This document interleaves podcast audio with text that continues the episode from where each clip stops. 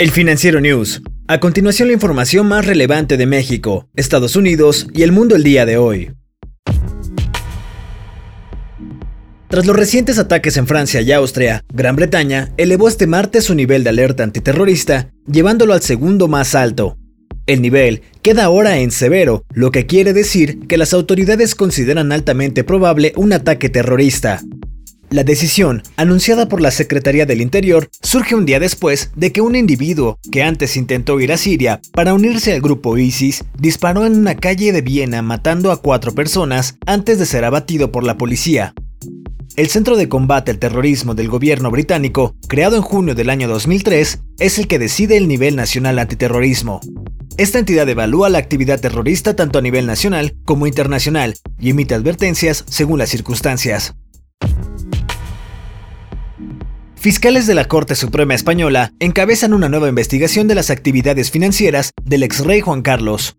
Esto pone nuevamente en jaque al rey, en medio de una investigación sobre sus movimientos financieros, la Fiscalía del Estado confirmó el martes que la Corte será a cargo de la nueva investigación, luego de que el periódico digital eldiario.es reportó que fiscales anticorrupción investigaban el supuesto uso de tarjetas de crédito por parte del ex-rey, la ex-reina Sofía y algunos miembros de su familia, mismas que fueron vinculadas a cuentas extranjeras que no estaban bajo sus nombres. La vocera del gobierno español, María Jesús Montero, dijo que el gobierno espera esclarecerlo lo antes posible. Los gastos con las tarjetas supuestamente se realizaron entre el año 2016 y 2018, tras la abdicación de Juan Carlos en 2014. La Corte Suprema comenzó a investigar al ex monarca tras reportes de una investigación en Suiza por el pago de millones de euros en sobornos a Juan Carlos por parte del difunto rey Abdullah de Arabia Saudita en el año 2008. El presidente de China dijo este martes que la economía de su país podría duplicar su tamaño para el año 2035. Xi Jinping también dijo que el país podría alcanzar el estatus de país de altos ingresos en los próximos cinco años. Todo esto debido a que el Partido Comunista delineó planes ambiciosos para el futuro de la nación, el Comité Central dio a conocer un marco amplio de su plan económico quinquenal la semana pasada, enfocándose en la autosuficiencia en la tecnología, el impulso del consumo interno y la persecución de un crecimiento de calidad por encima de la velocidad. La agencia de medios estatal Xinhua también publicó propuestas más detalladas del plan quinquenal que incluyen promover la internacionalización del yuan de manera constante y prudente, el apoyo a Beijing, Shanghái y la gran área de la bahía de Guangdong, Hong Kong y Macao como los centros internacionales de innovación tecnológica y el fortalecimiento de la producción nacional de petróleo y gas a tiempo que se promueve la energía limpia. WhatsApp está preparando una nueva función de mensajes temporales.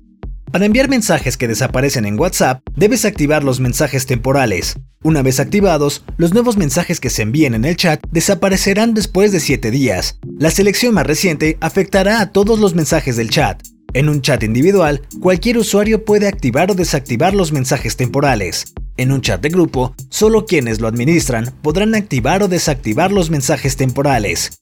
Si un usuario no abre WhatsApp durante el periodo de 7 días, el mensaje va a desaparecer. Sin embargo, la vista previa del mensaje todavía podría mostrarse en las notificaciones hasta que se abra el WhatsApp. En cuanto a los archivos enviados, los mensajes se borrarán pero el contenido permanecerá en el teléfono si fue descargado.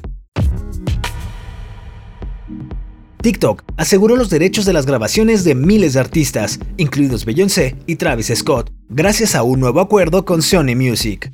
Este nuevo acuerdo profundizará los lazos entre el segundo grupo de sellos discográficos más grande del mundo y la popular aplicación de video. El acuerdo asegura que los usuarios del TikTok continuarán usando canciones de los sellos discográficos de Sony, que incluyen Columbia Records y RCA, dijeron las compañías. El pacto también exige que la aplicación colabore con los sellos discográficos de Sony en programas para comercializar a sus artistas e identificar nuevos talentos.